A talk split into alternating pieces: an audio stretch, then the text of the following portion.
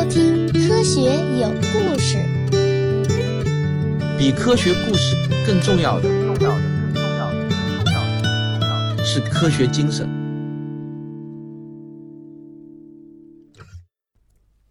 一九三六年五月的这一天，希腊史宾纳隆加岛的天气好到不能再好了。勃朗特迎着满眼的春意，乘着运输船踏上这座海上孤岛。但是与天气相反的是，这位九岁少年勃朗特的心情，在他来之前就已经知道这不是一趟旅行，因为他很可能再也不能离开这里了。岛上迎接他的是一个中年男人，面容有些变形，像是被火均匀的炙烤过。虽说扭曲的不严重，但足以让人觉得心里不得劲。男人向勃朗特伸出手表示友好。那是一只几乎不能打弯，手指就像是被融化掉一样的手。勃朗特犹豫了一下，怯生生地伸出手，却不知道要触碰哪里。于是他又立即把手缩了回去。男人看出了勃朗特的不自在，他说道：“嘿，小家伙，欢迎你！以后你就是我们的一员了。我来的最早，他们都叫我岛主。你以后啊，就跟我一起生活。走吧，去看看你的新家。”说完，这位男人就转身向着身后的街道走去。勃朗特也只好亦步亦趋地跟在后面。一路上，勃朗特看到岛上的其他人各自都有不同的状况。几个女人围着头巾站在街边聊天，仔细看去，女人的脸上都长满了肿块。不远的台阶上，有个男人一动不动地晒着太阳，他的左腿上没有脚，破损的小腿上还能看到包扎布上浸出的血渍。但在那个人通红的眼睛里，勃朗特没有看到任何痛苦，有的只是麻木。勃朗特跟紧了岛主，问道：“这里的人都是麻风病人吗？”岛主仰着头看了看天空，然后说道：“很早以前啊，这座岛是一个监狱，关到这里的犯人都是一些十恶不赦的坏人。不过从三十年前开始，被送来的就只有麻风病人了。”岛主看到勃朗特低着头不说话，就反问道：“麻风你了解多少？”勃朗特抬头看了一眼岛主，说道：“我的大腿和腰上有两块斑，医生说这是少菌型麻风，要是多于五块，那就是多菌型麻风了。你说我将来也会像你一样吗？”岛主沉默了一会儿，把自己僵硬变形的双手举到眼前，说道：“皮肤发黑，肉芽肿，手脚畸形。别担心，我已经病了快三十年了，麻风病慢得很，你有的是时间等，说不定等你长大了。”这病啊，也许就能治了。勃朗特低下头说道：“可是他们说我再也不能离开这个岛了。”岛主看了眼勃朗特，安慰地说道：“这里的生活其实挺不错的，政府还会不定期的给咱们岛上送补给，这里也有学校，过几天你就能去上学了。如果你想爸妈了，就给他们写信，等运输船来的时候，让他们把信给你的爸妈带回去。”岛主很刻意地朝着勃朗特笑了笑，他不敢期待。自己这副变形面孔上展现出的笑容，真的能够起到什么安慰的作用？他听说岛外的医学发展的很快，也许真的用不了多久，麻风病就不再是无药可治的绝症了。但治愈麻风病的那一天，自己能看到吗？但他真心希望年轻的勃朗特不要像自己一样，背负着世人的遗弃，在这座麻风岛上终老一生。这个世界上有太多的疾苦。麻风病也并不是唯一无药可治的疾病。对于麻风病患者来说啊，最可怕的不是疾病本身，而是来自于整个世界的嫌弃和冷漠。早在三千多年前，《圣经旧约》就已经给麻风病定下了不洁净的调子：只要遇到麻风病流行，教会就会依照旧约中的记载，撕裂患者的衣服，剥光他们的头发，然后把他们关进专门设立的麻风院。甚至麻风病人的家人都要遭受羞辱。在十三世纪的欧洲，麻风病呈现出爆发的态势，专门用来隔离麻风病人的机构也多达两万多所。到了十四世纪啊，麻风病的爆发渐渐回落，但病人的减少反而让人们对麻风病人的歧视更加严重。所谓的麻风病隔离点，也不过只是把一个病人终身监禁，听任他们自生自灭的地方而已。所以，很多麻风病人宁愿逃亡到偏僻的荒野独自终老，也不愿意被送到隔离点隔离。更为残酷的是啊，当麻风病在村庄里爆发的时候，甚至还发生过整村被活埋或者焚烧的情况。在那个黑暗的时代，麻风病根本就不会被看作是疾病，教会认为那是一种来自魔鬼的诅咒，而可怜的麻风病人啊，自然也就不是患者了，他们被看作是邪祟。好在科学家并不相信什么诅咒和邪祟，他们想知道麻风病的病因。十九世纪，生物学的诞生和显微镜技术的发展，给了科学家进一步深入理解麻风病的机会。挪威医生丹尼利尔斯和卡尔威廉率先在挪威的毕尔根创建了麻风病研究和治疗中心，试图运用科学手段找到麻风病的根由。一八六八年，奥斯陆大学医学院毕业的医学生哈德汉森结束了实习，回到家乡，参与到攻克麻风病的工作中。在这之前，研究所的医生们认为麻风是由先天遗传或者瘴气造成的，因为得病的人啊多是家族中有病史的，或者呢经常被湿冷肮脏的环境污染的人。但汉森不这样认为，他认为任何疾病都必然有它特殊的成因，他需要使用科学的方法找到麻风真正的致病源。那致病源到底是什么呢？于是他开始对麻风患者的患病部位进行活检。他相信啊，致病源一定就在这些样本里。这一天，更换好白大褂的汉森取出样本，放在显微镜下观察。这是最新一批麻风患者的皮肤结节取样，在显微镜下出现了他熟悉的模糊景象。他睁大眼睛，看到目镜里啊一些与其他组织样本不同的微小杆状颗粒，但是碍于显微镜的倍数，他无法更清晰地看到它的结构，只得将发现记录下来，继续工作。不久后，根据他大量的观察对比，这种微小的杆状颗粒只存在于麻风患者的组织样本中。汉森就以此为证据来证明他的假说，并发表了论文，称自己找到了麻风病的病原体。但可惜的是啊，由于显微镜技术的限制，汉森无法更清晰地分辨出这些细小物质的结构，也无法证明这些物质和麻风病的确切关系。直到1880年的一天，汉森遇到了一位德国医生，就是阿尔伯特·奈瑟。奈瑟当时啊正在研究淋病，对于细菌的观察很有见解。于是这两人就一拍即合。汉森决定把麻风患者的组织样本寄给奈瑟，让他帮忙验证那些杆状颗粒到底是什么。不久后呢，奈瑟就收到了汉森送来的麻风病样本。他坐在工作台前，小心翼翼地处理着手上的样本片。一系列操作之后啊，汉森所说的杆状物质出现在了他的眼前。但是由于细菌极其微小又透明，怎么能让他在显微镜下显示出生物结构呢？他开始借鉴同行的经验，对他们进行染色。在花了不少时间之后，奈瑟终于是看清了这种杆状物。它们长约两到六微米，宽约零点二到零点六微米，是一种细胞壁比较厚的杆状好氧菌，常常呢呈树状排列。多见于麻风患者的皮肤结节和破损的组织当中。当他将自己的发现公布于世，汉森的假说终于有了更确凿的证据。至此呢，人们便把麻风病叫做汉森病。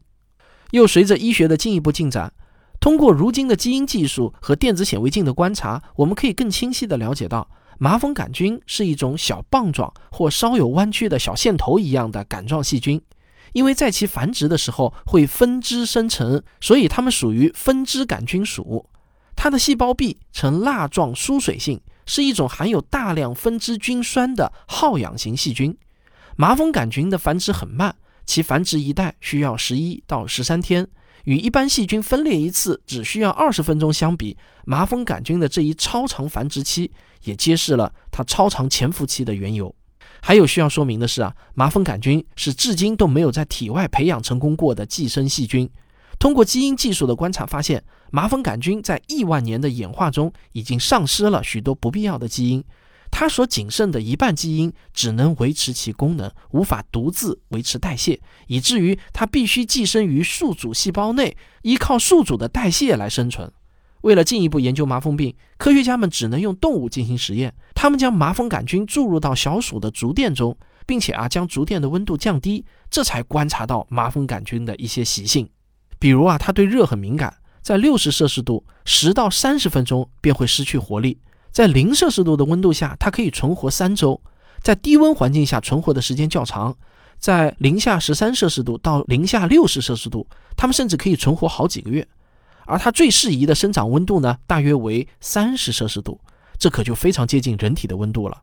目前发现，这种陪伴人类上千年的麻风杆菌，其天然宿主就是麻风病人，所以未经治愈的麻风病患者就成为了最重要的传染源。那么，这个麻风病到底是怎样传染的呢？哎，咱们先上个小广告，广告之后见。如果不用演化的角度看待植物，那植物不过就是瓜果蔬菜、花花草草。然而，如果我们用演化的思维去考察植物世界的生存竞争，你会看到植物的演化史是何等的波澜壮阔，充满了深刻的哲理。我的收费专辑《植物有故事》经过十个月的精心打磨，现在已经全部完更了，依然是原汁原味的科学有故事的风格。闹节目荒的你，现在购买就可以一口气听到爽。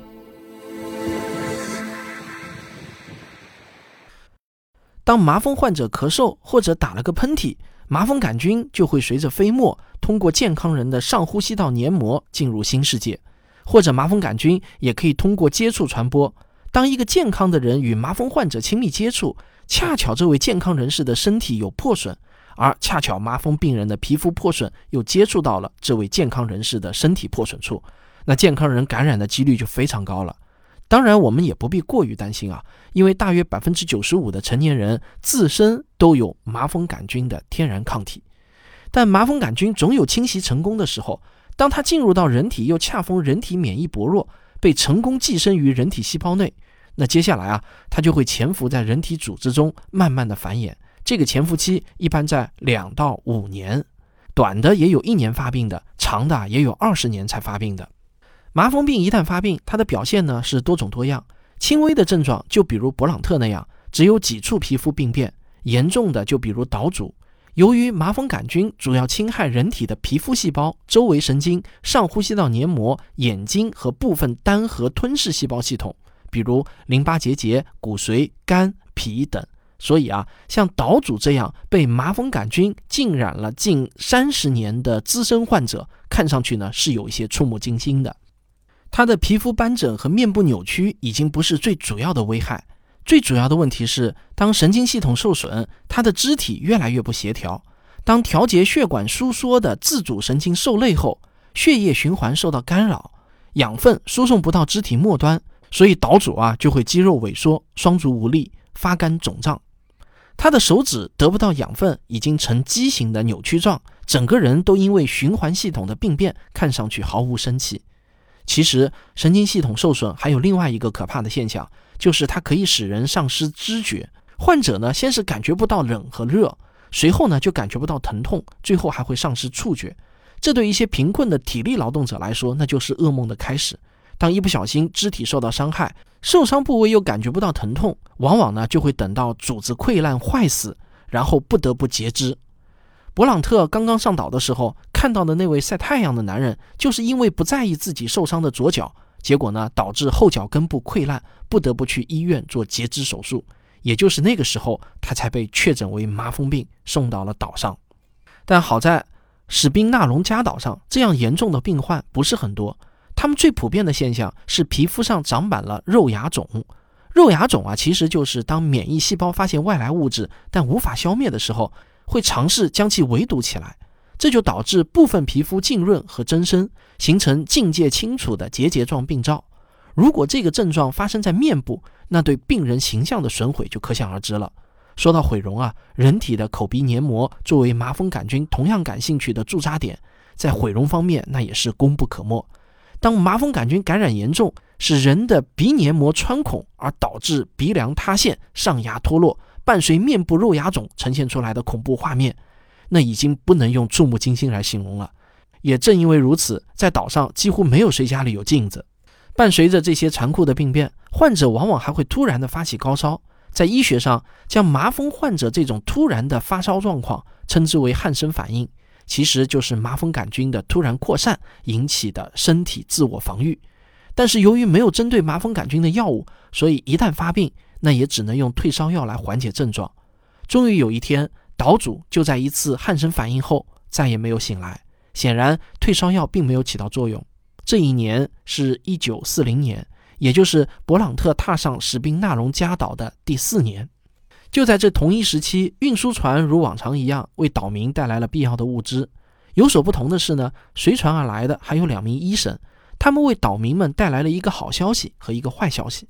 好消息是，有一位美国医生盖伊·亨利发现了一种人工合成的药物普罗明，它在临床上可以有效地抑制麻风杆菌。而坏消息是啊，经过初步的临床试验，普罗明这种人工合成的葡萄糖蜂钠对人体肝肾的损害极大，除了恶心乏力，还会导致肝肾衰竭。不到万不得已，这种药物不能轻易使用。普罗明的发现者盖伊·亨利也将此呢写成了论文发表。至此啊，麻风不再是绝症的消息轰动了世界。两位医生就是带着开展麻风病新探索的任务来到了这座岛上。这次啊，他们将常驻史宾隆纳加岛，为病人们提供医疗支持。在两位医生来到岛上之后啊，这个岛仿佛迎来了新生。大家再也不是像过去那样麻木地等待死神的降临，而是一个个都开始积极的生活。他们会自发组织舞会，小孩子的课程也不再是反复学习那一两本基础课业。所有的病人都开始跟医生学习如何护理自己，注意卫生，适当运动。同时，医生也开始给每位患者建立病历档案。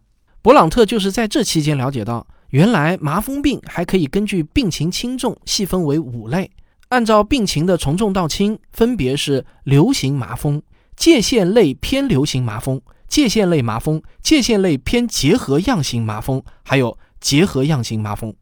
如果没有明显症状或者症状轻微，依靠自身免疫可以使症状自然消退的，暂且呢可以称之为未定类麻风。一般情况下，患者的具体临床表现取决于人体对麻风杆菌的免疫力。免疫力较强的，像结核样麻风一端发展；免疫力低下或缺陷的呢，就会向流行一端发展。医生查看了勃朗特的皮肤斑块，他除了在腰部又新增了两块斑点之外呢，他的肢体感觉正常，疾病并没有大面积的发展。于是，勃朗特的病历上级别一行写的是结核样型麻风。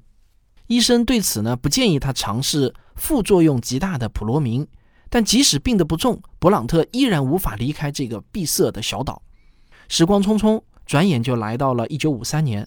这一天，两位医生拿着最新一份医学期刊，兴奋地在诊所讨论着。原来，岛外又一种新药达普松问世了。两位医生看着最新的医学报告，决定就把这一好消息啊告诉岛民。他们走访岛民，逐个跟人讲解。达普松是人工合成的二氨基二苯酚，比普罗明的副作用小多了。咱们全岛的岛民都可以尝试用药。很快呢，勃朗特就全程接受了治疗。这个时候，世卫组织也加大了对麻风的关注，因为人们发现，对于康复的麻风患者，如何不被歧视的生活其实更为重要。当他们回到人群，身上留下麻风的影子，总是会带来周围的嫌弃和恐惧。别说让他们正常的工作，就连正常的走在街上都会遭受不友好的对待，这让很多在麻风岛或者麻风院感受到希望的人又一次感受到了绝望。如果说以前被关在岛上，岛外就是天堂，现在他们的天堂正在一点点的破碎。一九五四年，世卫组织将每年一月的最后一个星期天定为世界麻风病日，大力呼吁我们的社会要消除对麻风的偏见。时间仿佛加快了脚步。一九五五年，勃朗特身上的斑疹消退，医生确认他已经彻底康复。终于，在勃朗特踏上史宾纳隆加岛的第十九年，从一个九岁的少年变成了一个二十八岁的青年。他告别了史宾纳隆加岛，回到了他的家乡。伴随着更多人陆续康复，一九五七年，希腊政府就下令关闭史宾纳隆加岛这个麻风岛。而麻风显然已经不再是一个无药可救的疾病了。可是这个时候啊，我们放眼全球，其实麻风病的存量依然是很大的，慢性传染病的事实仍然存在。人们对于麻风根深蒂固的偏见和消灭麻风病本身同样困难。一九八一年，印度一位科学家提出的使用几种不同药物联合治疗麻风，它的效果显著。世卫组织也进行了推广，并将这一方法认定为麻风病多学科诊疗的标准方案。直到今天啊，这一联合疗法仍然在使用。而这种联合疗法也确实有效地抑制了麻风病的全球发展。根据世卫组织全球监测数据来看，2019年全球新增麻风病例二十多万，对比20世纪80年代的520万例，数据下降了96%。而这些新增病例中，总共来自一百五十三个国家，其中三十八个国家来自非洲，三十一个国家来自美洲，十一个国家来自东南亚，十九个国家来自地中海，三十个国家来自欧洲，二十四个国家来自西太平洋区域。其中，印度仅一国就有十一万例，占了全球新增病例的百分之六十。而在中国，麻风已经快被我们淡忘了。但是别忘了，二零一九年我国新增麻风病例依然有四百六十四例。事实上，今天的麻风啊，对于人类的生命已经不可能再构成威胁了，因为通过药物的联合治疗，少菌型患者六个月，多菌型患者十二个月就可以治愈。当然，也不排除个别顽固重症和其他替代用药需要更长的时间。但是，只要早发现、早治疗、配合用药，愈后甚至呢是不会留下任何后遗症的。而且患者在服药过程中基本也不具备传染性，但我们也不要盲目的认为麻风病就会这样淡出我们的世界。就在我写这篇文章的时候，查询资料，我发现麻风其实一直默默地尾随着我们。美国国家麻风病项目的微生物学主任理查德·杜鲁门曾在《新英格兰医学杂志》上发表过一篇论文，他称有大量证据表明，人类通过球鱼这种动物染上麻风病。球鱼呢是一种长得有点像老鼠的哺乳动物。它们生活在中美和南美洲的热带森林还有草原上，这一事实呢，就不得不再一次向我们说明，即使我们斩断了人际间的麻风传播，麻风病依然可以潜伏在大自然中，用另一种姿势重回人间。同是美国麻风病项目的主任詹姆斯·克莱亨布博士也说过，很早以前科学家就发现，除了人类之外，球鱼是世界上唯一已知的麻风分支杆菌的自然寄主。这种小型哺乳动物发病情况和人类呢是一模一样，但是呢我们也不必担心，因为通过联合治疗，麻风现在已经完全可以医治，并且呢也没有生命危险。看来如今对于这种致命性不大但侮辱性极强的麻风病，解决其社会偏见尤为重要。毕竟在上千年的人类文明史中，麻风病恐怖的社会形象印刻在人们心目中的偏见，也并不是那么容易被抹除的。在印度，二零一九年之前，人们甚至还可以用配偶诊断出麻风病来申请正当的离婚。正是因为麻风病有这么复杂的历史，所以呢，上世纪反映麻风的文学作品啊，也是层出不穷。本节目一开始的那个故事啊，就是借用维多利亚·希斯洛普的小说《岛》中的人物改写的。虽然说啊，这个小说中的人物可能有虚构的成分，但这个岛和它的历史都是真实的。世卫组织也曾经发起全球麻风病战略二零一六到二零二零的活动，其中最主要的目标之一就是解决所有形式的歧视和耻辱感的问题。现在，新一轮全球麻风病战略二零二一到二零三零将以新的势头出发。当我们将视野从麻风病展望到更多的疾病中去，我们会发现还有更多的疾病也等待着科学的探索。健康之路道阻且长。好，这就是本期的致命传染病系列，这也是我们这个系列的最后一期节目。感谢大家的收听。本期节目的文稿呢，呃，是由我们科普训练营的学员赵倩还有董一强共同完成的，感谢他们的撰稿。我们下期再见。科学声音，科学声音通过这几年的发展和积累呢，我们现在已经有了自己的专业摄影棚和一支专业化的科普视频创作队伍。六月初，我们就会搬到新的办公室，搬到新的专业摄影棚里去办公了。那随着现在业务量的扩大啊，我们对人才的渴求也越来越大。我们正在招聘剪辑师、特效师，还有视频编导、商务经理这四类人才。如果您对我们的岗位感兴趣的话呢，欢迎您发简历到 hr at 科学声音点 com，科学声音的全拼点 com 嘛，hr 就是人力资源的那个意思，hr。或者呢，你也可以到科学声音的微信公号菜单中找我们的详细招聘广告。我不知道大家知不知道什么是定格动画，就是把制作好的泥偶摆一个动作，然后拍一张照片，然后啊把很多张这样的照片给它连续播放的话呢，就成了动画片。这个呢就叫做定格动画。那科学声音呢正在制作的一个科普专辑，就是《神奇动物》第二季，就是全程用定格动画来制作的。我们现在啊急需劳动力。